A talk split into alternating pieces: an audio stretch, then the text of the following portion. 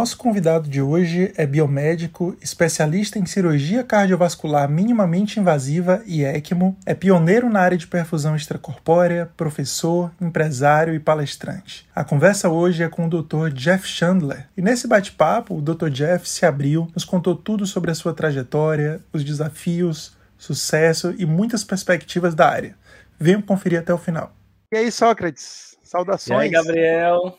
Saudações, mais uma gravação, mais um convidado especial aqui para o nosso meu podcast, né?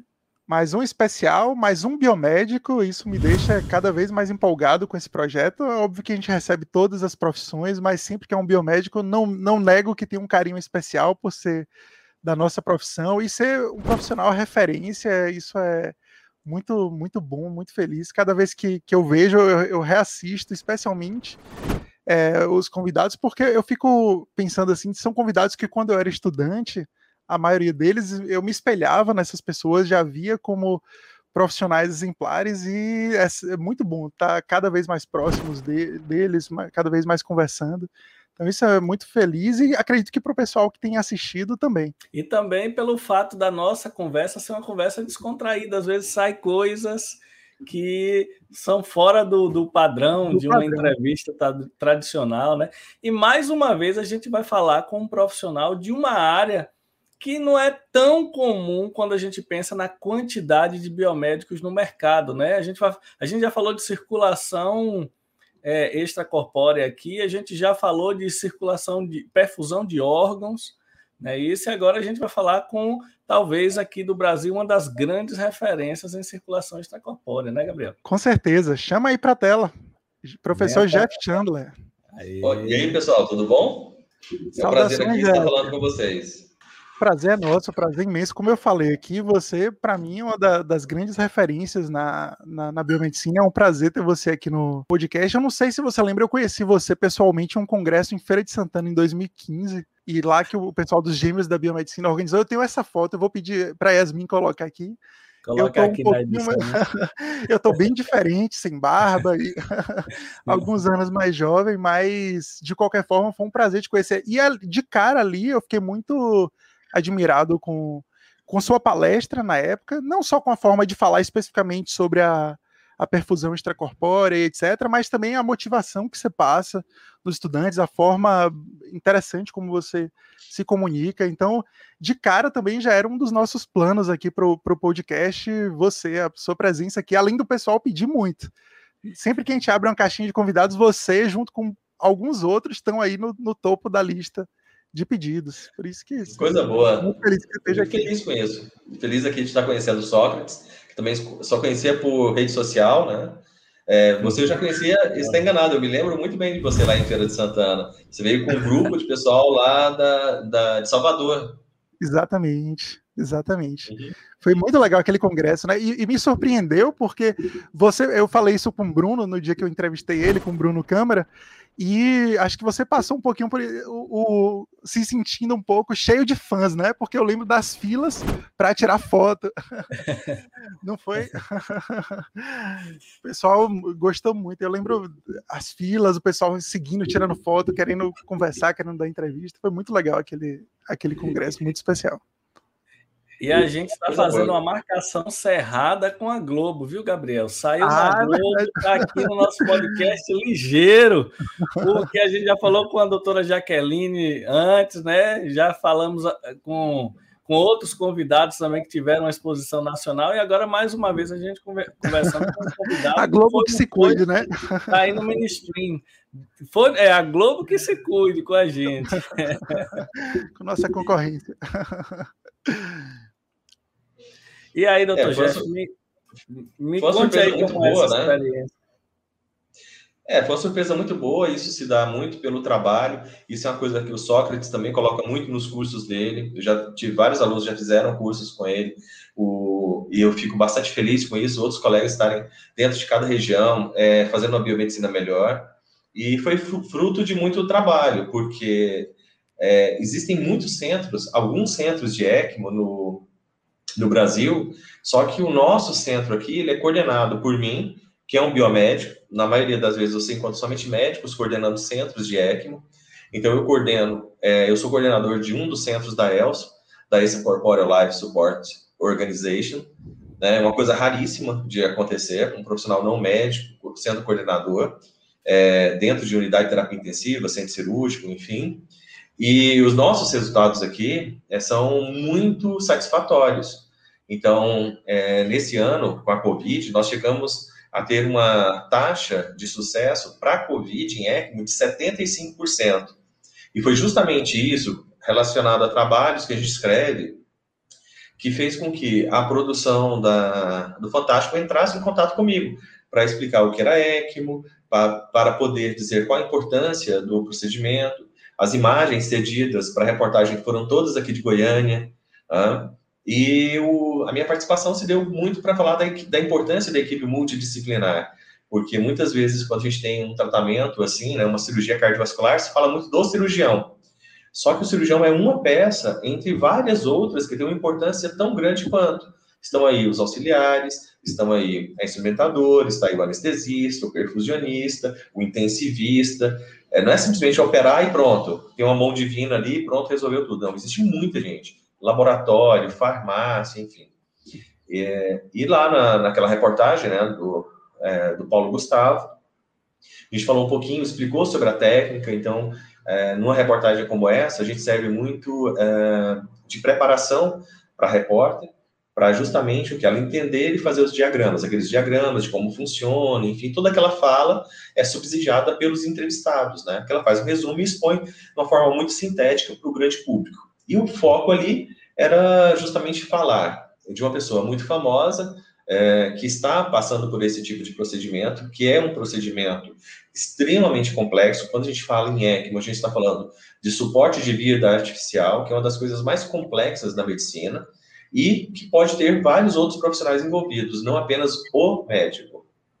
Quando a gente conversou com Talita, que foi sua aluna aí também, né? Talita uhum. Dantas, a, a, biomédica aqui de Feira de Santana, ela até por coincidência ainda nem tinha saído é, é, no, no, na grande mídia falando de ECMO. A gente perguntou e ela nos explicou, mostrou algumas imagens, já deu para a galera sentir o gostinho, né? E ela falou da importância, porque o paciente não fica em ECMO durante um procedimento, fica às vezes por vários dias, não é assim?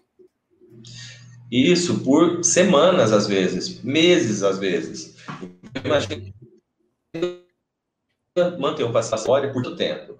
Aí dá para a gente ter uma noção que é necessário uma equipe muito grande e que demanda uma quantidade de profissionais altamente capacitados e que o biomédico né, é uma peça fundamental. Ele pode estar tanto vinculado ao laboratório quanto na ECMO, propriamente como ECMO especialista. Jeff, eu fico, como Sócrates falou, na nossa. Eu acho que o diferencial, né? Por isso que nosso, nosso código aqui, nosso bordão é. Aqui a conversa é diferente.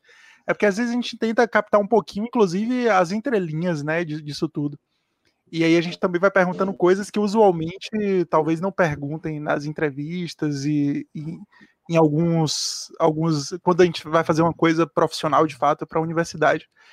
Mas então, você falou aí que a, quando a equipe do, do Fantástico procurou vocês, vocês certamente foram procurados porque vocês já são referência no Brasil disso, né? Mas como foi que eles chegaram até vocês? Teve alguma indicação? Eles já sabiam? E como, assim, você mencionou, fiquei curioso, você mencionou que, óbvio, vocês têm que explicar um pouco a equipe de jornalistas e, e mostrar toda a forma de para eles conseguirem repassar isso. E como é que isso é feito? Já é uma curiosidade da entrelinha mesmo. É alguma assessoria de imprensa que liga deles para vocês? como é que isso se monta, até porque fica. É de fato é uma produção brilhante do ponto de vista de que a, consegue passar para o, o, público geral o entendimento básico do que, de como funciona aquilo, do que é aquilo. E óbvio que, a, além de tudo, em um momento sensível, né, que faz as pessoas já se conectarem mais com isso tudo, inclusive no, no caso de, de Paulo Gustavo. Mas como é que são essas entrelinhas desse contato e, inclusive, como é que você se prepara para isso, né? Para essa estruturação da, da, mídia, por exemplo? Bom, é, primeiro, hoje com a internet, todo mundo está exposto o tempo inteiro. Eu costumo dizer que a gente está num grande Big Brother. Né? O pessoal fica lá falando Big Brother da Globo, mas a gente vive no Big Brother o tempo inteiro. A gente entra dentro do hospital, você está sendo filmado o tempo inteiro por câmeras de segurança. Você sai nas ruas da cidade, está lotado de câmeras. A gente está aqui falando com um público de todo o Brasil por meio de câmeras também. Então a gente é exposto o tempo inteiro. O Instagram, o Instagram do Sócrates tem milhares de pessoas, do seu também, né? Biomedicina Bahia, não é isso? Isso, exatamente. E aí é, o que acontece? Agora, Milhares agora eu mudei de nome, agora. Agora é professor Gabriel Queiroz, depois de alguns. ah, mudou de novo? Mudou, agora é professor Gabriel Queiroz, mas o Instagram é o mesmo. tá então o que acontece? Esta dinâmica, né, é, faz com que todo mundo seja conhecido. É, acontece que no ramo da circulação extracorpórea e na ECMO, você tem poucos centros. Existe um, é, uma entidade internacional chamada ELSO, é elso.org. Depois, se o pessoal quiser pesquisar, lá você acha todos os centros é, capacitados para circulação extracorpórea no que se refere à ECMO. E o nosso centro é um destes. Tá? No Brasil, a gente tem pouquíssimos centros, cerca de 14 equipes que são capazes de dar esse suporte. Obviamente, estou falando de equipes com formação adequada e com é, número de pessoas suficiente para se enquadrar e se filiar a ELSO. Bom, esse foi o primeiro achado deles, verificar onde estão as pessoas que fazem ECMO. Acharam essa entidade internacional. E ao pesquisar na, na, nesse escopo, a gente registra todos os casos na ELSO.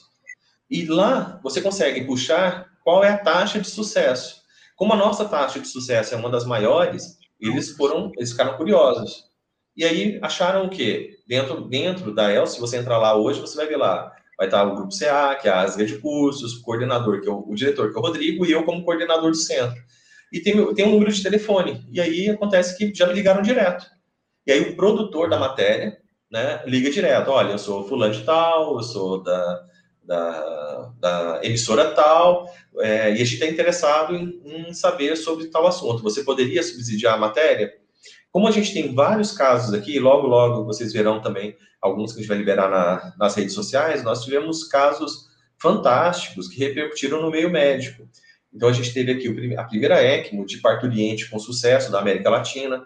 Então, foi mais ou menos na mesma época, uma paciente que estava gestante com dois fetos, né? É, e ela pegou Covid, precisou entrar em ECMO, então o caso dela foi um sucesso. É, ela teve que fazer uma cesárea de emergência e ela ficou no estado crítico. Então, isso já era conhecido do meio médico, né? E isso foi chegando do boca a boca. Olha, tem um pessoal de Goiás que faz um trabalho muito diferenciado. E aí chegou até nós. Aí, em primeira mão, você fala, não, é trote, né? Mas quando fala assim, ó, vou passar aqui na linha, vai falar com você, por exemplo, no meu caso foi a Milena Ciribelli. Eu falei, ah, tudo, ou a Renato Ciribelli. E aí, quando passa para a linha, você reconhece a voz, fala, cara, isso não é trote, não. Eu falei, olha, eu vou fazer uma chamada de vídeo. Aí, quando você vê a pessoa, fala, não, então é sério o negócio. Não tem jeito. não tem jeito. E aí, começa-se a, a, fazer a, o escopo da matéria. A matéria vai ter tal foco, então eles orientam tudo, né? O foco não é na ECMO, o foco é mostrar o lado humano, é mostrar que é, essa personalidade está passando pelo, é, pelo procedimento, não vai ser algo apelativo, vai ser algo para as pessoas saberem que existe essa tecnologia.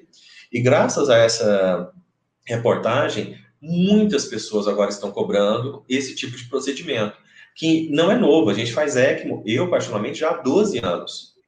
E finalmente parece que é uma coisa nova. Não é uma coisa nova, muitos centros realizam, mas poucos centros são credenciados. Ah, muito legal. Eu, e uma curiosidade minha os planos de saúde cobrem o procedimento ou, ou, ou, sempre é de forma privada? Nossa, essa pergunta ela é ótima. Bom, são duas coisas que a gente precisa explicar. Primeiro, é, se você procurar, como, vou voltar um pouquinho, eu sei que a resposta vai ficar um pouco longa, mas para o pessoal entender bem. Tranquilo. Como os planos de saúde eles pagam procedimentos? Tudo tem que estar no rol da chamada ANS, Agência Nacional de Saúde. Esse é o primeiro ponto. Segundo, além de estar na ANS, você precisa de um código para o procedimento. Exemplo, no laboratório existe um código específico que determina hemograma. Então, sempre quando se solicita o hemograma, você tem um código de autorização. Esse código está dentro das tabelas do convênio e isso foi codificado pela AMB, Associação Médica Brasileira. A AMB, ela cria a tabela para todo procedimento médico e procedimento uh, de laboratório, exames, enfim. A ECMO não possui um código. O que foi feito é que em 1992, essas tabelas inicialmente eram chamadas de AMB, então elas vinham lá 88, 92, 96 e assim por diante. Isso os alunos acham fácil na internet. Em 1992, ou seja, lá atrás, criou-se um código chamado Assistência Circulatória de Longa Permanência, que foi criado para a cirurgia cardíaca, para você colocar um paciente ECMO, daquele, daquele, naquele caso em que você opera, o coração não bombeia de forma adequada e você mantém ele assistência na UTI. Esse é o único código que se assemelha a ECMO. Então, a gente não tem um código de ECMO, a gente tem um código de assistência cardiocirculatória de longa duração. O que prevê a instalação e a manutenção, ou seja, paga-se um honorário a cada seis horas de manutenção, porque o profissional não pode sair de perto do doente. É como se fosse uma circulação extracorpórea. E aí o que acontece? Os convênios, a maioria das vezes, você usa esse código para o convênio, já que não existe o código de ECMO. E aí o que acontece? Muitas vezes, e eu mesmo já fiz assim inúmeras ECMOs por convênio e nunca recebi. Porque o convênio fala, olha, não vou pagar porque foram muitas diárias, enfim, e aí você entra naquele embrólio judicial para tentar receber. É, então, na minha vida profissional, foram centenas e centenas de plantões de 24 horas que não foram pagos. E é um trabalho hercúleo, muito cansativo, difícil, e que você precisa ser remunerado por isso. Então, qualquer um aqui que assistir esse vídeo, né, ouvir esse podcast, pode entrar na pesquisa rápida, buscar lá, tabela CBHPM, né, que foi mudado de AMB para CBHPM, e vai achar o código específico, né? Bom, é. hoje, na pandemia, o que acontece? A demanda por esse tipo de procedimento aumentou enormemente. E existe um grande problema, é, senhores, que é justamente o momento que o paciente precisa do procedimento, e normalmente é um, um procedimento de emergência, e não há tempo do convênio autorizar. Quem tem convênio, não sei se vocês têm, sabem, a dureza que é, às vezes, você conseguir autorização. Então, muitas vezes, o que é feito? A família paga o procedimento particular, e entra posteriormente contra o convênio, judicializa a ação. Porque a família agora tem tempo de o quê? Depois do paciente recuperado, lutar numa ação judicial. E o profissional que prestou o serviço, ele precisa ser remunerado. Né? E aí existe um outro lado, que é justamente aquele problema que a gente vê toda vez que há um aumento de, de, de demanda e pouca oferta de serviço. Em Goiás, hoje, a gente tem talvez um dos menores valores para esse tipo de terapia do país. Alguns estados têm cobrado valores assim astronômicos. Né? É, é, facilmente vocês encontram aí é, depoimentos de médicos que afirmam que a ECMO custa uma diária de 30 mil reais. Isso é, são declarações públicas. É, eu vi Oi? várias notícias dessas. Eu vi várias, inclusive referente aos casos mais midiáticos. Uhum, mais famosos. Isso. Para você ter uma ideia, né, então, assim, aqui em Goiás, hoje, o tratamento é, com 15 a 20 dias fica em torno de cento e, entre 100 e 150 mil reais. Tudo. Ou seja, não é nem de perto esse valor. Detalhe, falaram que a diária era 300 mil. Só que a instalação, o pessoal cobra mais 300 a 380 mil principalmente os grandes centros.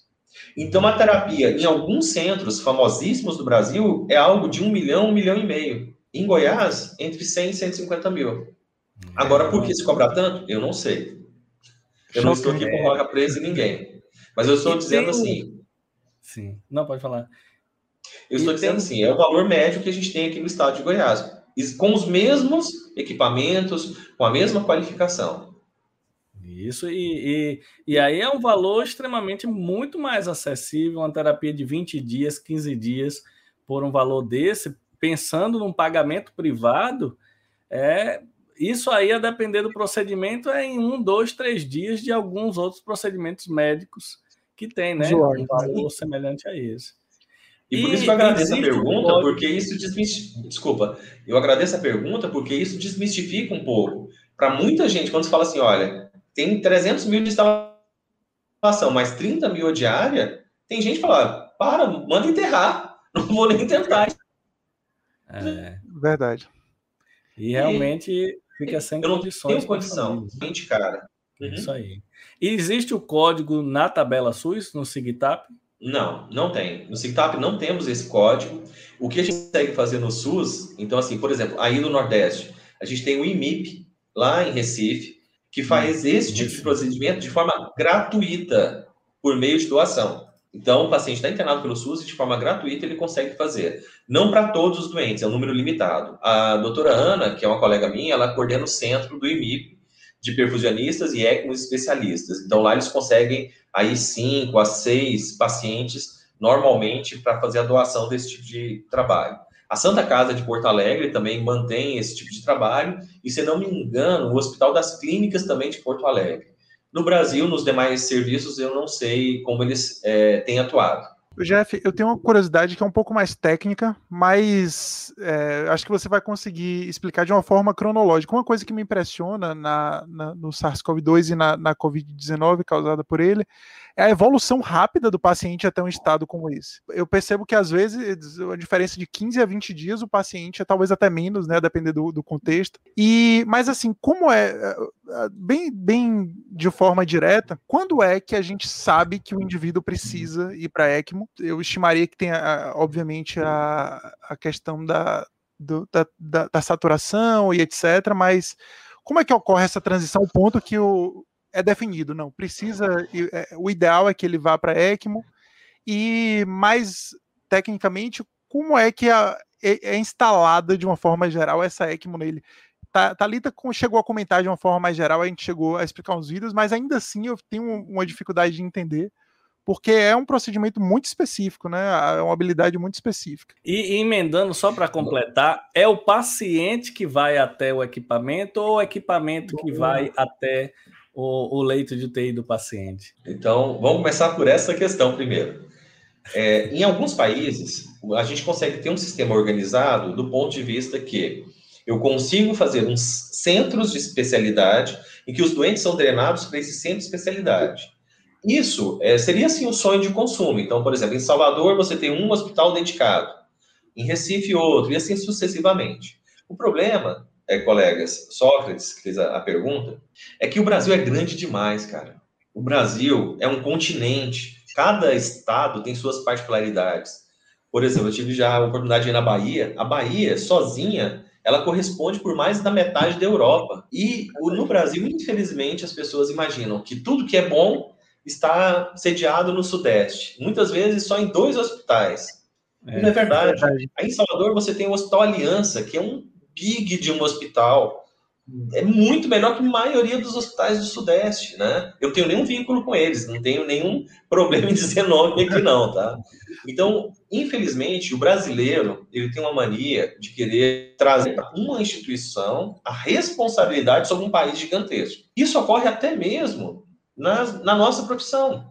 Né? Ou seja, para exercer tal área, eu preciso pertencer a tal grupo, X grupo. E, na verdade, a gente começa a ver a bagunça. Exemplo, na Bahia, os únicos perfusionistas com formação adequada, né, com graduação, pós-graduação, foram formados aqui na Asgard. Né? Um abraço se o nosso colega Sidney estiver assistindo, Marília, Talita, tá? que são perfusionistas. E um monte de gente que não tem formação está atuando na Bahia. E os pacientes pagam caro por isso. Então, efetivamente, o que seria ideal? O paciente ser transportado para um centro de ECMO. Só que a gente vive no Brasil. Não dá para pegar um paciente de Salvador e transferir para São Paulo, muitas vezes. O ideal é que tenha um centro aí. E vários centros aí da Bahia. E vários centros do Nordeste. Depois vocês podiam dar uma olhada no site da ELSO, vocês vão ficar assustados com a quantidade tão pequena de centros. E nosso centro aqui ele é um centro de treinamento para outras pessoas também. Então, o que acontece?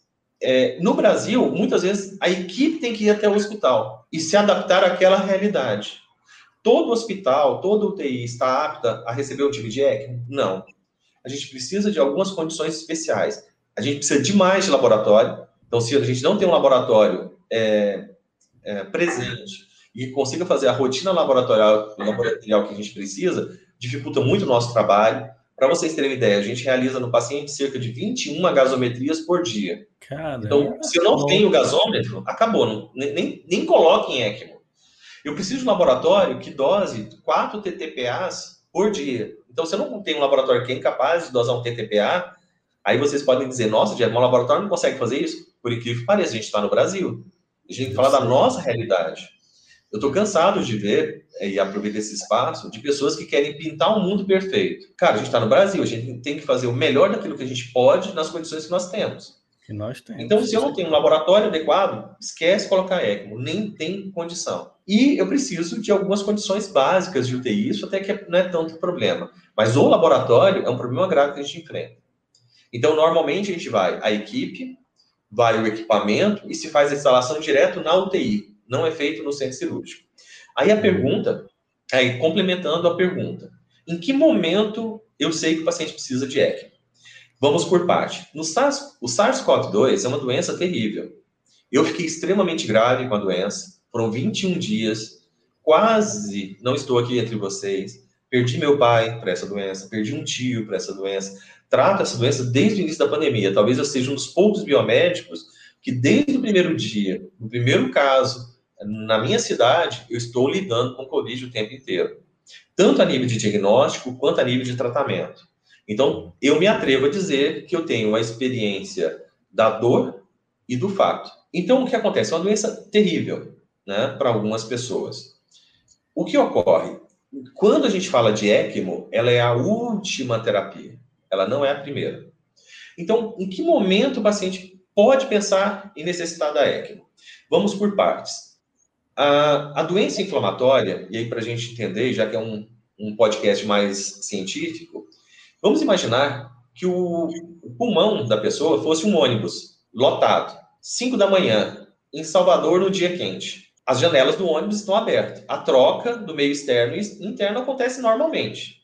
Só que, por uma, uma mudança climática, nesse dia em Salvador, às 5 da manhã, está chovendo e bem frio. O que acontece com o ônibus? As janelas continuam abertas? Não, elas vão fechar. Qual vai ser a característica desse ônibus, da janela? Ela vai ficar embaçada, vai haver condensação. Eu estou mostrando agora para vocês, criando na cabeça de vocês e para quem nos ouvir e nos assistir, um pulmão com pneumonia. Então, o SARS-CoV-2 leva para esse quadro em que dificulta essa troca. Ela até existe, mas ela não é tão eficiente. E aí vão se acumulando ali dentro certos gases. Dentro do ônibus, de vez em quando surgem alguns gases que não são muito desejáveis, que causam algumas alterações dinâmicas na população ali. Como se cada indivíduo fosse efetivamente um órgão. Então, se eu não consigo fazer uma boa troca de gases, eu começo a ter uma, um erro na dinâmica ventilatória. Eu começo a alterar o equilíbrio ácido-básico. E esse equilíbrio ácido-básico, ele é sistêmico. E tudo começa a sofrer. Em que momento, então, eu poderei efetivamente pensar na ECMO? Primeiro, esse paciente responde à oxigênio-terapia, ou seja, um pequeno catéter de oxigênio colocado? Respondeu bem? Ótimo, não precisa da ECMO. Não respondeu tão bem? Ah, vamos colocar uma máscara ventilatória. Vai parecer aqui um pouco Darth Vader, né? Respiração forçada. Não consegui? eu tenho ainda outras alternativas. Eu preciso colocar na linha, ele joga uma quantidade de é, oxigênio aquecido e umidificado muito alto. Não respondeu bem, a saturação continua baixa e a inflamação no pulmão está aumentando, que aí vem a tomografia. Começa com 5%, 10, 15, 20, 50. Eu posso chegar até praticamente 100% tomado. Porém, a imagem radiográfica não traduz como está o parênquima. Ele me diz que tem, que tem inflamação, mas ele não quantifica a estratificação de troca. Então, eu posso ter um paciente com 95%, mas ele ainda conseguindo saturar. E posso ter um paciente com 30% não saturando. E aí eu posso passar para a próxima etapa, que é justamente fazer o quê? A intubação orotraqueal. E na intubação eu tenho aí 30 modelos diferentes de ventilação e eu vou testando todos eles.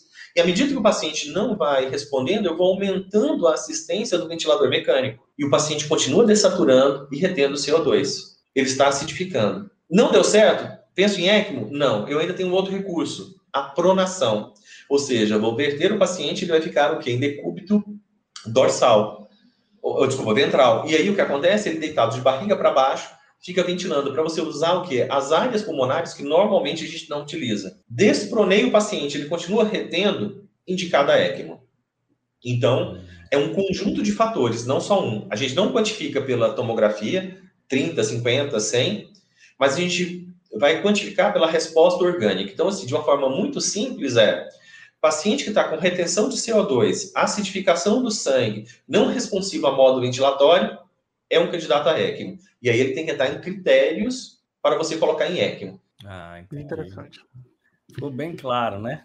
Muito, Nada como você conversar com o professor, porque aí ele já sabe o jeito de fazer alguém, todo, e todo mundo experiente, né, nisso. Uhum. Jeff já tem quantos anos na perfusão, Jeff? 27. Não na idade, não na idade, não na idade, porque na idade só que a gente vai ganhar de você e aí. Olha que não. Eu já estou na perfusão há 27 anos. Muito legal. E como foi que começou essa história na perfusão, Jeff? Você, porque eu suponho que foi uma época que a biomedicina era menos conhecida do que ela é hoje e ainda mais a área de perfusão era menos conhecida do que é hoje. Como foi que você entrou nessa, nesse engajamento e a associação com a biomedicina nesse, nesse engajamento? Foi ainda na faculdade? Você chegou a trabalhar em outra área, por exemplo? Como que Bom, foi isso? Eu sou, eu sou de uma geração né, é, um pouco diferente. Quando eu entrei no segundo grau, eu venho de uma família de nove irmãos, eu sou o filho do meio, é, minha família é extremamente pobre, extremamente pobre. E aí o que acontece? O garoto pobre tem que aprender a se virar, então você começa a trabalhar. Então, desde os meus sete anos, é, eu já fui um pouco de tudo. Já vendi bala no sinal, engraxate, vendi picolé, já trabalhei com corte de costura, camelô, feirante e assim por diante. Então, efetivamente, você vai se virando. Quando chega no segundo grau, ensino médio atual, você antes de fazer o que era chamado de fazer o curso técnico patologia clínica. Adivinha qual eu escolhi? Patologia clínica. Então eu entrei bem cedo no ensino médio. Então minha mãe, por ter muitos filhos, como é que ela conseguia é, ter um pouco de sossego para cuidar de tudo? Colocava os filhos mais precocemente na escola. Então aos cinco anos de idade eu já estava matriculado no primeiro ano. Era, na época, a gente está falando dos anos 70, isso era possível. Então, eu estava falando, no fim dos anos 70, estava ingressando na carreira é, de estudante. E, então, com cinco anos, eu estava no primeiro ano do ensino primário e terminei o, o ensino, é, o oitavo ano, né, na época, agora é o nono ano, é muito jovem. Então, eu entrei com 13 anos no ensino médio, já fazendo patologia clínica. Aos 14, consegui o meu primeiro estágio em emprego em laboratório. Foi quando minha carteira de, trabalho foi assinada. Comecei a trabalhar em laboratório dos 14 para 15 anos, já tendo essa experiência profissional prévia, né? Esse monte de atividades profissionais. E comecei a trabalhar no laboratório com 15 anos. Aos 16, eu consegui um emprego no banco de sangue e me tornei plantonista. Menor de idade já era plantonista. Fazia o trabalho de separação do sangue, eh, classificação, tipagem sanguínea, atendia telefone, atendia os pacientes que iam no banco de sangue, já funcionava como uma clínica. E aos 17 para 18 anos, um colega falou: Olha, eu faço perfusão, mas eu estou cansado disso, eu vou. Desculpa, eu vou trabalhar com marca-passo. Então, você não quer aprender perfusão? Eu, o que, que é isso, meu amigo? Ah, um negócio lá que vão colocar as cânulas, o sangue desce, você vai oxigenar. Eu falei, ah, vamos embora, vamos aprender isso. E meu curso de perfusão durou exatamente uma semana. Com uma semana, e seis cirurgias acompanhadas, ele falou: não, você é ótimo, pode acompanhar aqui a equipe. Era assim que era formado o perfusionista. Então, o que acontece? Eu acabei é, efetivamente é, entrando no equipe com 18 anos de idade. Na minha primeira perfusão, eu tinha certeza, eu precisava ser melhor. Não era tão simples. Depois eu vou até procurar uma foto dessa época e mandar aí para vocês, colocarem para saber que é verdade. Ah, era tudo muito é. diferente, tudo muito arcaico. Então eu peguei a transição dos oxigenadores de bolha, que a gente só acha em literatura, dos oxigenadores não descartáveis os descartáveis, para transfusão de sangue em, em frasco de vidro. Então era uma coisa assim muito louca na época. A taxa de mortalidade da cirurgia cardíaca era muito alta. A gente não conhecia muito do que a gente sabe hoje em dia. E me tornei perfusionista. Então eu trabalhava no laboratório de manhã, dava plantão à noite no banco de sangue e fazia perfusão, já com 18 anos de idade aqui em Goiânia. E fazer uma faculdade nem me passava na cabeça. Por quê? Vem de uma família pobre. O único curso que nós tínhamos de biomedicina aqui era na católica, pago, integral. Então jamais eu pensei em fazer faculdade. Eu já cheguei no meu auge. Então o que acontece? É, efetivamente, nesse, nessa minha jornada, Passaram-se um, dois anos, três anos, e aos 21 anos, uma colega disse: Você não pode ficar só nisso. Você é muito bom e presta um vestibular. Só que na minha cabeça, tá? vestibular, faculdade era coisa para quem tinha dinheiro. Mas comprei, acho que o Sócrates se lembra disso, existia o resumo dos livros nos jornais. Comprei os resumos de livros, é. fui para uma uh, um plantão de final de semana, 48 horas trabalhando, aproveitei e li. E fui fazer o vestibular. Ocorre que, para minha surpresa, fui aprovado. Aí vem a segunda etapa. Como fazer biomedicina num curso integral? Para minha sorte, a Universidade Católica de Goiás, não era PUC ainda, ela deixava com que você fizesse créditos, ou seja, você grátis.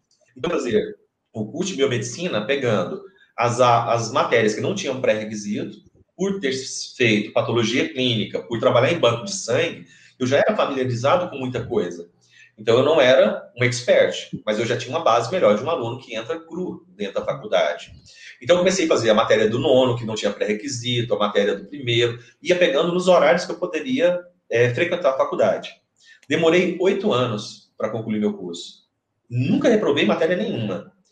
E me tornei biomédico, já sendo perfusionista.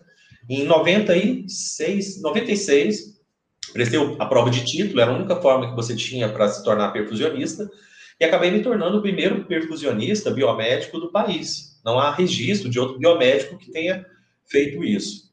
Até nos registros dos conselhos, uma vez uma turma fez isso e verificou que, por ter feito em 97, eu acabo sendo o primeiro a ter o registro de perfusão. Não tem muito para ser reconhecido. Em 2007, a área de atuação foi reconhecida pela portaria 135 de 2007. Essa portaria foi reformulada e hoje, para se tornar perfusionista, você precisa ter pós-graduação é, reconhecida pelo MEC, numa escola, existem várias escolas hoje, a Asgard é uma delas, onde eu coordeno o curso, e depois de ter feito a pós-graduação, você fazer o registro junto ao conselho, aí você está habilitado, né? Você se tornou um especialista. Obviamente, assim que terminei a biomedicina, fazendo outras coisas, deixei a área de laboratório, de banco de sangue e fui para a área empresarial também. Resumo. E eu acho que isso, acho que por conta disso, você foi pioneiro na divulgação e popularização da perfusão. Hoje, uma das matérias que eu dou na faculdade que eu sou professor aqui em Salvador é de introdução à biomedicina, onde fala sobre a profissão e muitos alunos falou de perfusão, todo mundo conhece professor Jeff. Então isso é, acho que brilhante e porque às vezes a gente faz as coisas e não sabe quantas pessoas a gente inspira, né? E certamente você não sabe que numa sala, numa faculdade em Salvador, o pessoal está comentando sobre você, mas isso é muito frequente. Isso é bem legal, né? Fico grato, eu fico muito grato com isso. A, a, grande diferença, talvez, é que eu nunca quis e não tenho a pretensão de ser o único, de ser o mandante, de ditar as regras, Infelizmente, a gente vê muito isso hoje, hoje em dia em várias áreas, não só na perfusão. Várias áreas, todo mundo tenta colocar, é, a regra para funcionar tem que ser assim. Eu moro no Brasil, eu moro no interior do Brasil, eu moro em Goiás. Eu sei da minha realidade, eu sei da realidade da perfusão no Brasil inteiro. Então é muito cruel quando você simplesmente cria é, regras e coloca todo mundo dentro de um padrão. O padrão, por exemplo, da faculdade de Cambridge não pode ser feito, às vezes, na Universidade Baiana. Cambridge é Cambridge, Harvard é Harvard. Universidade Federal da Bahia é a Universidade Federal da Bahia. Existem diferenças. Isso não quer dizer que o aluno que saia da Bahia seja pior ou melhor. Mas a gente tem que observar as diferenças regionais. Então, uh, eu vejo que hoje em dia, em várias áreas, não somente na perfusão, existe muito essa denominação de você pertencer a determinado grupo ou, determin, ou fazer determinadas situações. A perfusão hoje eu vejo que muita gente até desiste dela quando começa a ver tanta regra para se entrar na perfusão, quando na verdade, quando você tem contato com cirurgiões, com quem contrata, fala, cara, eu preciso de gente boa, é um mercado que está plenamente aberto, porque tem muita gente cheia de títulos e com pouquíssima ou quase nenhuma experiência e capacitação. Isso tem demais, não só na perfusão, em todas as áreas. Isso. Genial. E, e deixa eu te perguntar uma coisa aqui, já que a gente, até voltando um pouquinho ao assunto que a gente já falou, É, como o Gabriel falou, hoje você atua como professor, é, eu acho que dono, coordenador, não sei, do, das GARD aí, que muita gente também conhece. Toda vez que fala em circulação extracorpórea, sempre surge dois nomes principais, um de São Paulo e o pessoal lembra de vocês aí de Goiás, sempre.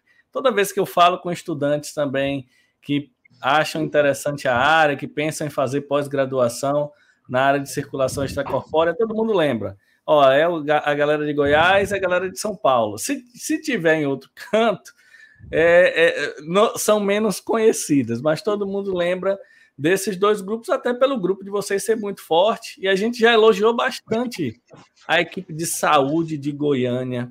Em diferentes áreas, vocês têm pessoas em referência, assim, na circulação, como você está falando. Eu fiquei surpreendido quando eu fui num evento em Goiânia e eu vi a galera que trabalhava com imunofluorescência também a, as diretrizes do Brasil de, de, de, imunofluorescência saem todas daí. Se eu não me engano, é a galera da Católica. Exatamente, e, Paulo. Isso. Aí eu falo, poxa, não, e a gente faz, a gente que sistematiza isso, faz o evento e as diretrizes nacionais a gente produz tudo aqui. falei, pô, é legal, porque você chega em Goiânia, você toma um susto.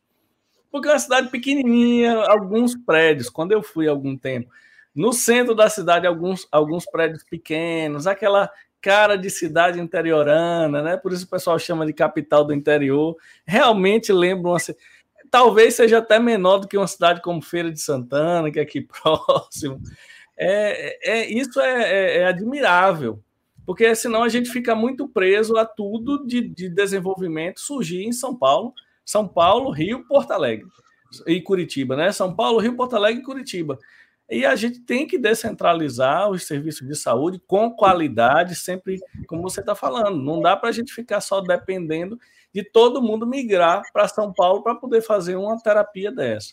E deixa eu te perguntar, quando eu vou fazer uma pós-graduação em circulação extracorpórea, eu saio pronto para trabalhar com a circulação tradicional durante a cirurgia e o ECMO ou ECMO é uma coisa diferente que você aprende em uma outra situação? Tá, eu vou eu vou falar pelo curso que eu coordeno, né? Sim. Aqui no curso que eu coordeno, você sai apto a fazer as duas coisas. É, no entanto, nenhuma pós-graduação, nenhuma, nenhum lugar do mundo vai te deixar pronto plenamente para tudo que você vai encontrar na sua vida profissional. Né? Então, eu posso me formar é, no MIT, nos Estados Unidos e não vou ter segurança. Tem coisas que é, são do imponderável. Aqui no nosso curso, o aluno ele sai pronto para as duas coisas. É, nós temos vários alunos do Nordeste. Hoje, para você ter uma ideia, um serviço pequeno aqui, como você diz, né, capital do interior. Mas Goiânia hoje tem 2 milhões e 800 mil pessoas. Ah, então já não então, é mais é tão pequeno assim. Ah, de jeito nenhum. Eu achava que era 500 mil, uma coisa assim. Não, são 2 milhões e 800. Então é uma cidade relativamente grande, mas ela permite uma, uma qualidade de vida diferente, uma, um apreço pelo aluno muito maior. E o que eu mais vejo, comparando assim os alunos que se formam conosco, é uma paixão muito grande pela escola que os abraça. Porque em grandes instituições, muitas vezes você se torna um número. Você é mais um ali. Só mais um. É. Aqui não. Eu trato o aluno de forma que ele sempre tem possibilidades. E cada aluno com sucesso é um sucesso nosso também. Para ter uma ideia estatística, eu sei que o Sócrates gosta muito disso, né? É, no Brasil, hoje, em atividade, nós temos cerca de 400 perfusionistas. 400 pessoas que trabalham com perfusão é, estatisticamente falando. Cerca de 100 são formadas na Asgard, ou seja, 25% de todo o mercado nacional foi formado aqui. Né? Então, assim, é, é uma satisfação saber que uma instituição pequena, sem apoio governamental, sem verba governamental, que tem que pagar, você que é empresário também, Sócrates, tem que pagar imposto, né? Você tem um grande sócio chamado governo, né? Imposto federal, municipal, estadual. Tudo funciona bem se você tiver informal. No momento que você transforma numa empresa, você fala, meu Deus, agora não está dando dinheiro. Justamente por isso.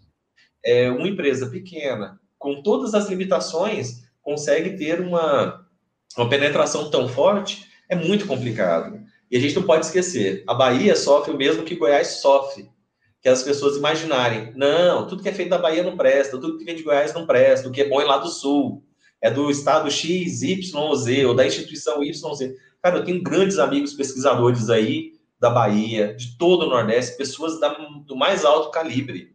Então, a gente tem que parar com isso, achar que a diretriz tem que vir somente de um único lugar. Né? O Brasil é grande demais, o Brasil é rico demais para a gente ficar sob o controle central. E eu não estou sendo anarquista, não, gente. É, eu só quero dizer que você consegue ter centros de excelência na Bahia, em Goiás, na Paraíba, em Manaus, em Rondônia, é, em São Paulo, obviamente.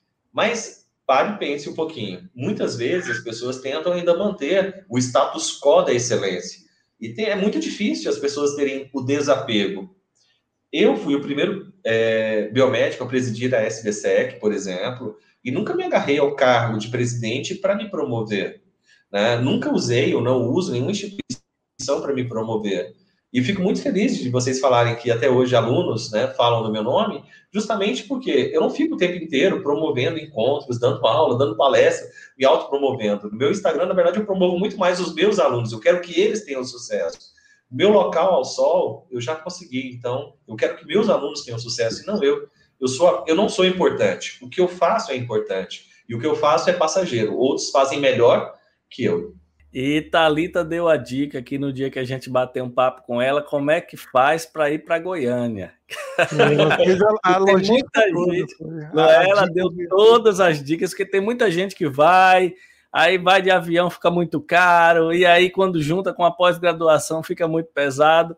Ela deu várias dicas aqui que você pode ir para Brasília, de Brasília vai para lá de ônibus. Então, quem estiver nos assistindo, tiver um sonho de estudar é, circulação depois de se formar, né? Circulação extracorpórea. Tem no podcast com Thalita, que foi aluna aí, ela deu várias dicas do, transpo, do translado ser mais acessível. Foi mesmo, foi, foi bem legal. É ela, ela explicou, Jeff, um pouquinho dessa dinâmica.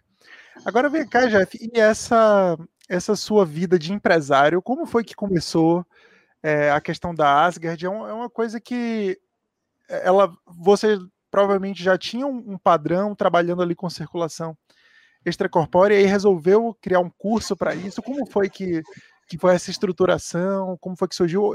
Em que ano foi? Porque hoje a Asgard é, é multidisciplinar, né? enorme.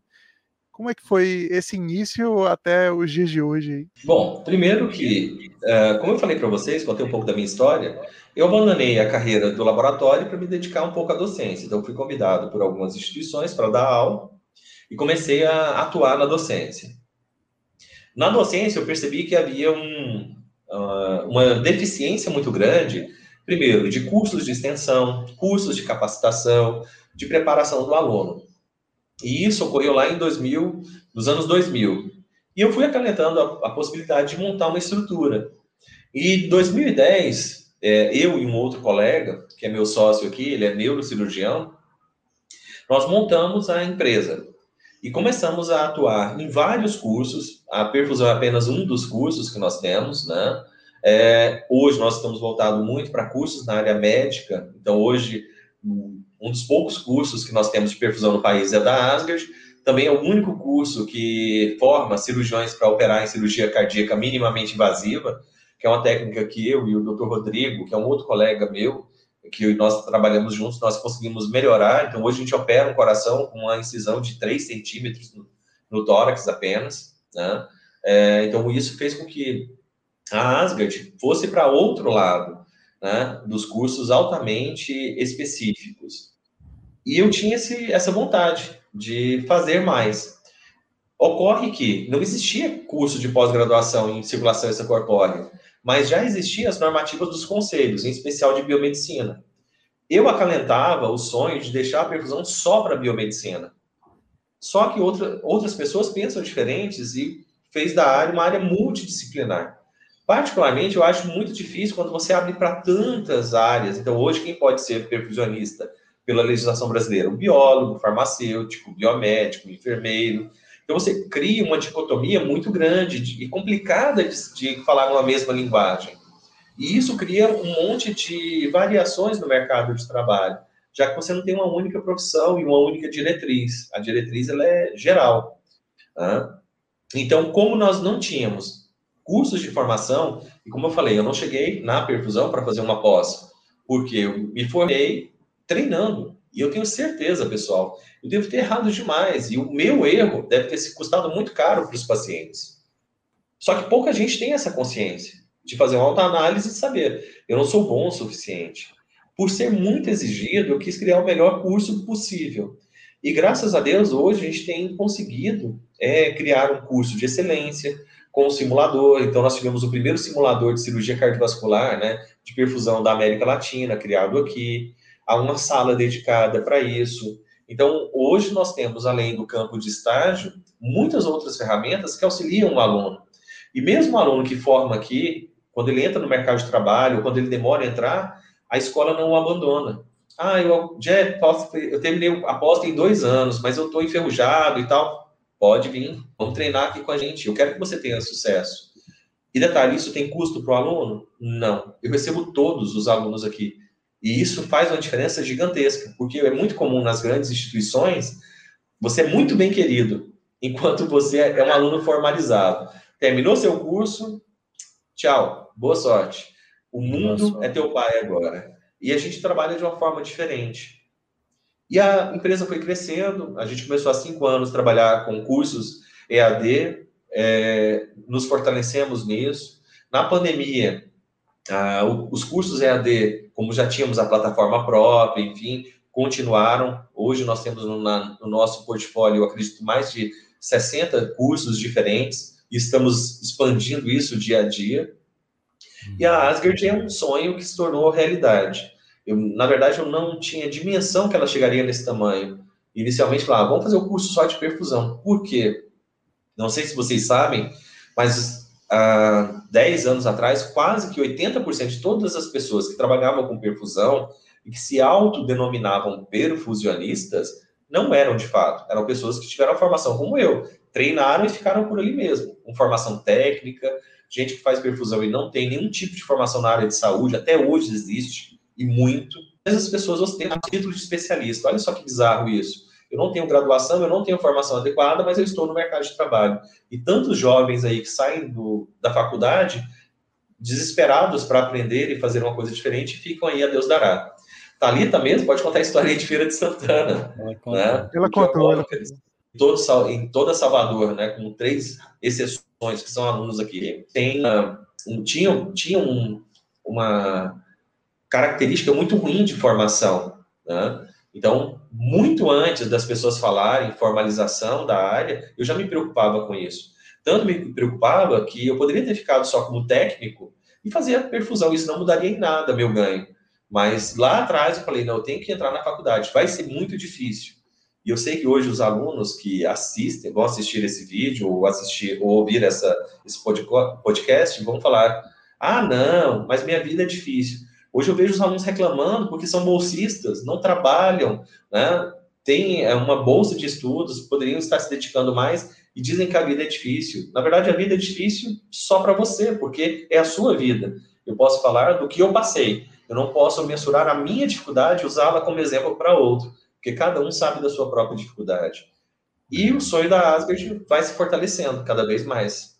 É, com certeza. E aí, e aí o bicho pega, né? Quando você abre uma empresa e começa a trabalhar e, e ter, receber aluno e pagar os boletos e comprar equipamento, aí você sai de uma, como você falou, quando você atua de forma autônoma, todo o dinheiro que entra é seu. Quando você é informal, todo o dinheiro que entra é seu.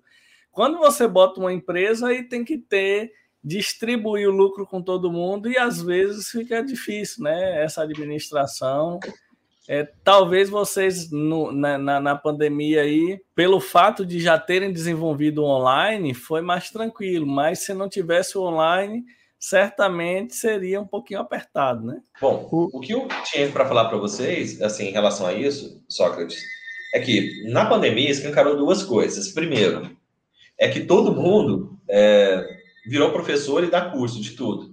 É. A grande dificuldade é o aluno separar o que é um curso de boa qualidade, estruturado, daquele curso de página de Instagram, simplesmente. Por é. quê? A gente tem uma qualidade enorme. Eu falo de vocês, posso falar, tenho certeza, todos os cursos que vocês trabalham são cursos de excelente qualidade. Né? E eu não vejo como concorrente, eu vejo como parceiros, colegas biomédicos que eu desejo o maior sucesso do mundo. É, acontece que, hoje em dia, para aquela pessoa que está querendo fazer um dinheirinho, está querendo empreender, mas eu brinco que é aquele empreendimento que não é de forma sustentável, é, criar um curso, uma plataforma hoje, é, pegar, baixar uns slides ali de outra aula, montar alguma coisa e falar de algo que não entende é super fácil. E o jovem hoje pode saber, será que esse cara que tem de cabelo branco já, que tem lá 10, 15, 20, 30 anos de história, será que ele não vale mais do que aquele garoto recém-formado? Que muitas vezes tem boa vontade, está falando o conteúdo correto, mas não vai atingir o aluno de forma adequada.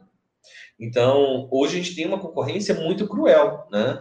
Nas empresas que se formalizam, que tentam fazer um bom conteúdo, porque tudo gera eh, despesa.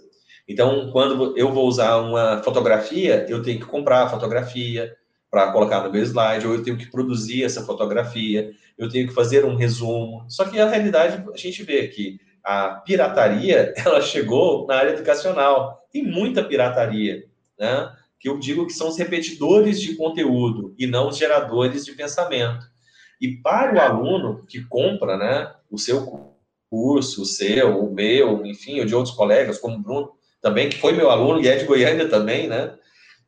O Bruno Câmara, é, eu digo assim que a gente sofre muito com isso porque é complicado trabalhar com a informalidade. Então, uma dica que eu dou para o aluno é: se vai comprar um curso, né, verifica se realmente é de uma empresa, se ele vai ter nota fiscal daquilo, quem são os profissionais. E isso é muito importante. A validação desse certificado. Alguns cursos que são vendidos, né, não tem validação nenhuma. E isso, na verdade, até suja né, o, o currículo do indivíduo. Então, acho que fica o alerta aí para o pessoal pesquisar bem e valorizar as empresas porque elas realmente têm talvez um custo mais elevado, mas ela entrega uma qualidade muito superior. Isso é importante. E eu falo muito com os alunos para também ver o documento que recebe, ver o contexto do curso que vai fazer. Eu vejo gente aí, eu, eu digo, tem, tem vídeo meu no, no Instagram falando isso. Tem curso que é mais uma queimação você ter no seu histórico do que tudo. Como é que você tem um curso de um final de semana com 40 horas no certificado? É, isso é mais queimação. Imagine se eu estou selecionando um profissional, quando eu estou olhando lá o currículo, ele tem um curso de dois dias com 40 horas no certificado. É possível isso? Claro que não é. E aí, e tem certificado que só tem o nome da pessoa, não tem dizendo a programação do curso, não tem um histórico, não tem o nome do, da, da pessoa que ministrou o curso. Realmente, nesse momento, é difícil para os alunos, porque tem, tem situações diferentes e, e e também tem muito de perfil do, do, do, do tipo do curso que é dado, né? Por exemplo, uma coisa são é, cursos para estudantes que estão na faculdade nos semestres iniciais para conhecer áreas. Outra coisa são cursos para profissionais formados. Tudo isso às vezes é difícil para os estudantes saberem separar cada coisa, qual o objetivo de cada coisa. E isso que você falou é importante, porque a formalização ela é quem faz um país é, é sobreviver, né? E, e, quando ainda mais de uma área complicada como a sua, eu acho que você dá um curso de, de perfusão sem ter uma formação adequada, sem ter conhecimento é, e, e trabalhar na área, realmente fica complicado. Mas isso, isso também é difícil para os alunos saberem diferenciar, né? Eu acho que na minha época não tinha oferta nenhuma, então qualquer curso que tivesse eu achava ótimo. Hoje já tem curso de É verdade. Verdade. Eu luto, eu, eu, eu comento muito sobre isso com, com meus estudantes, e uma das coisas que eu percebo é essa. Antigamente, inclusive eu falo de pouco tempo atrás, eu ficava buscando coisas, fazer o que aparecia, eu buscava para fazer. E agora tem uma dificuldade em você triar o que você para fazer complexo. Jeff, tem uma, uma, A gente entrevistou uma, uma biomédica que ela faz doutorado em, na Holanda e ela trabalha com a área que a gente não conhecia, é uma coisa que ela é uma área de pesquisa inovadora ainda que ela fala sobre perfusão de órgãos, não só as tradicionais. Você já ouviu falar? Ela, ela comentou, não foi Sócrates, eu não lembro todos os detalhes, mas ela falava que envolvia principalmente os mecanismos de transporte desse, dos órgãos, que os tipos de conservação atual, eles são um pouco mais tradicionais, eles prejudicam a fisiologia do órgão etc. E aí a área de pesquisa dela é desenvolver equipamentos em que esses órgãos mantêm algum tipo de funcionamento é, extracorpóreo durante o transporte. Então eu achei uma área genial. Ainda ela disse que é uma área de estudo ainda em, muito em andamento, mas pelo que você falou, vocês ainda também, inclusive, tem um certo braço aí, pelo menos de interesse na pesquisa, né? Você falou da, da cirurgia minimamente invasiva e outras coisas que vocês abordam aí. Você já tinha visto falar nisso e vocês fazem pesquisa aí, algum tipo de pesquisa? Sim, a gente produz muito material para mix, né, principalmente, para perfusão também. Essa semana, semana passada eu lancei um, um site com meu nome, onde eu coloco lá todo, todo o arsenal de matérias, material que eu já produzi. Aí eu fiquei surpreso porque foram mais de 200 trabalhos escritos sobre perfusão e que a gente não tinha publicado, que são TCCs, e, aí, e às vezes as pessoas não têm acesso a isso. Então eu acabei criando esse site, leva meu nome, né, jeffchandler.com.br, e aí vou disponibilizar tudo isso. Além de mais umas 200 ou 300 é, é, TCCs de, de cursos que eu orientei, justamente para os alunos terem um acesso mais fácil, porque muitas vezes se faz o TCC e isso fica lá da faculdade fechado e ninguém compartilha, então é, facilita isso. É, sobre a, esse, essa linha de pesquisa, ela não é tão nova assim. Na verdade, desde a década de 50 se pesquisa formas de conservação de órgãos por meio de mecanismos artificiais. Qual o grande problema? É a relação de você manter uma boa oxigenação, um bom equilíbrio ácido básico, não formação de formas reativas de oxigênio nesse órgão e a preservação. E cada órgão tem uma característica diferente. Uma curiosidade: se eu retirar o coração de alguém e tiver que implantar em outra pessoa, eu tenho um tempo pequeno, cerca de 4 a 8 horas. Mas se eu tirar um rim de uma pessoa, eu posso pegar esse rim e implantar. Olha só que coisa louca. Então, quando se fala em transplante de rim, eu posso tirar, guardar na geladeira, esperar, trazer o cidadão e fazer o transplante, porque são características diferentes de cada órgão. Nós traba eu trabalho com perfusão seletiva de órgãos já há muito tempo.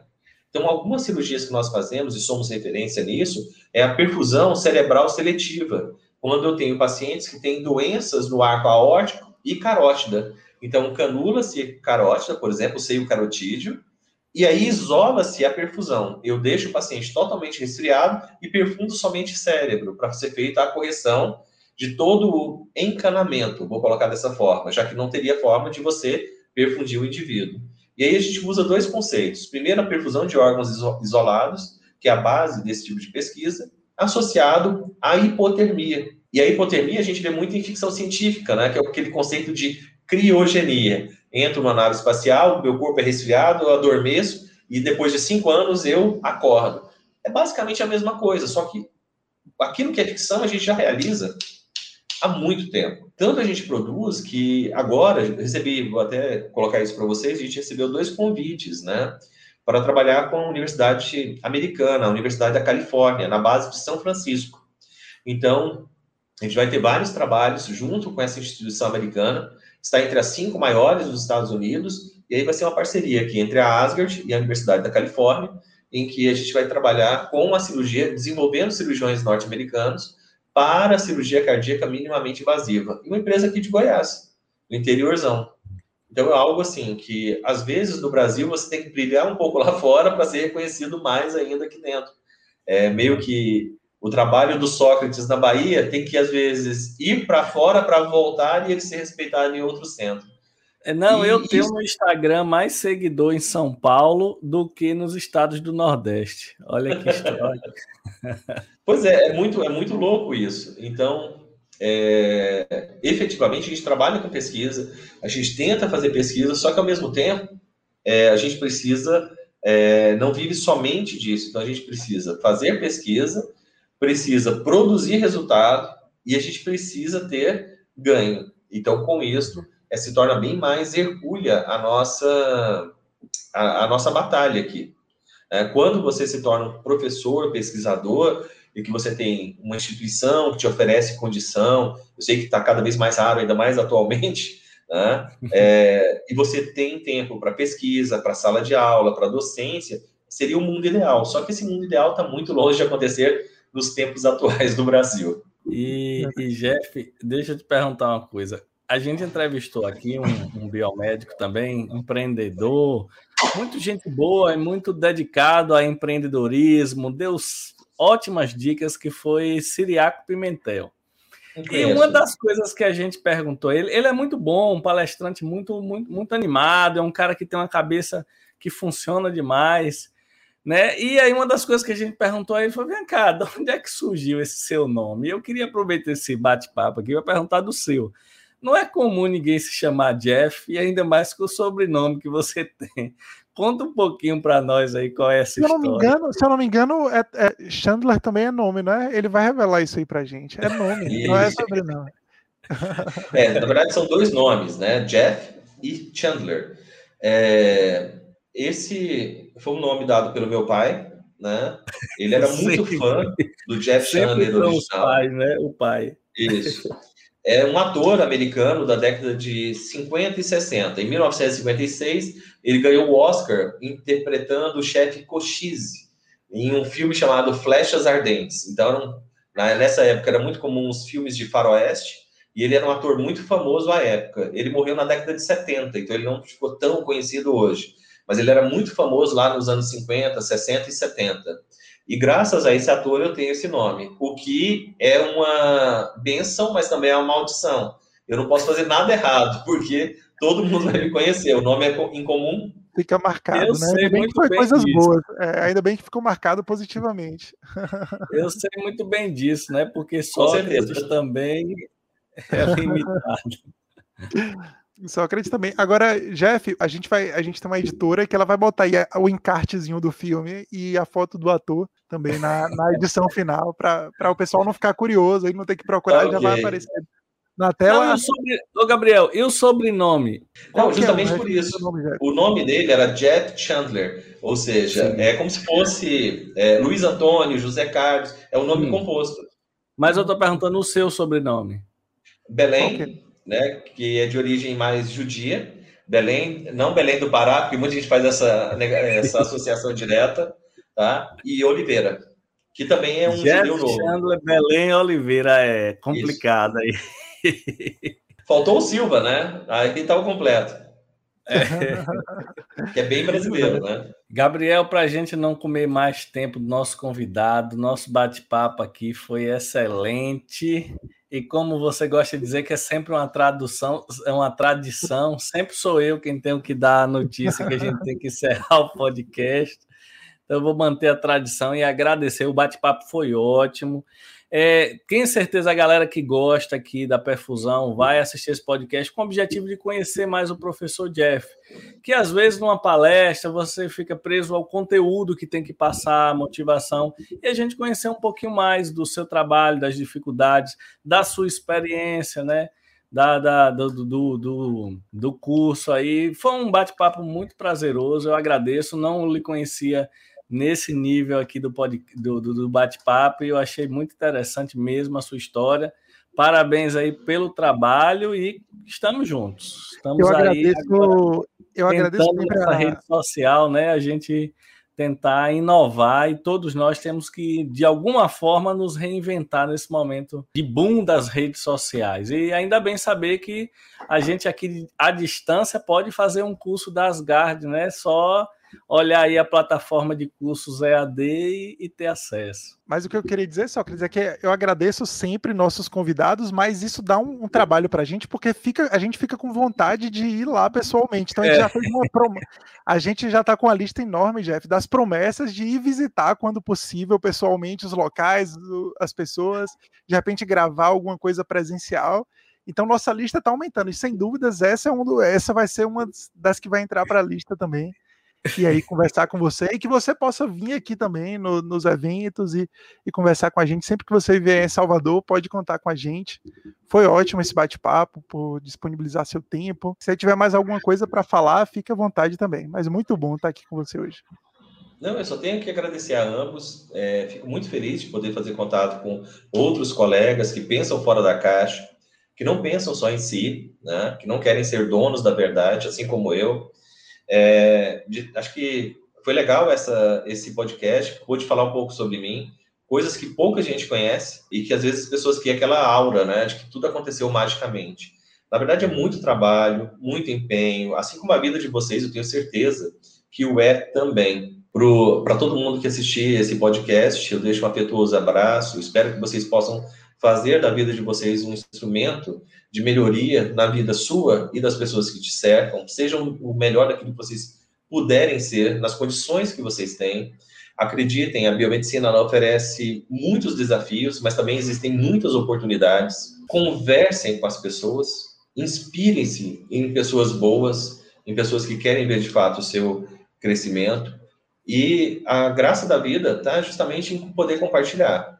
Esse último ano mudou muito a minha vida. A Covid me, me mudou como pessoa e também me mudou como ser humano. É, boa parte do que eu disse aqui, talvez eu não falaria em outra entrevista, né? É, colocando o meu ponto de vista sobre a minha área de atuação, mas eu acredito que a gente não pode se acovardar e deixar que sim, as coisas aconteçam como muitas pessoas querem. Acho que a gente tem que realmente mostrar que existe outro lado. Como a entrevista começou perguntando por que eu apareci no Fantástico.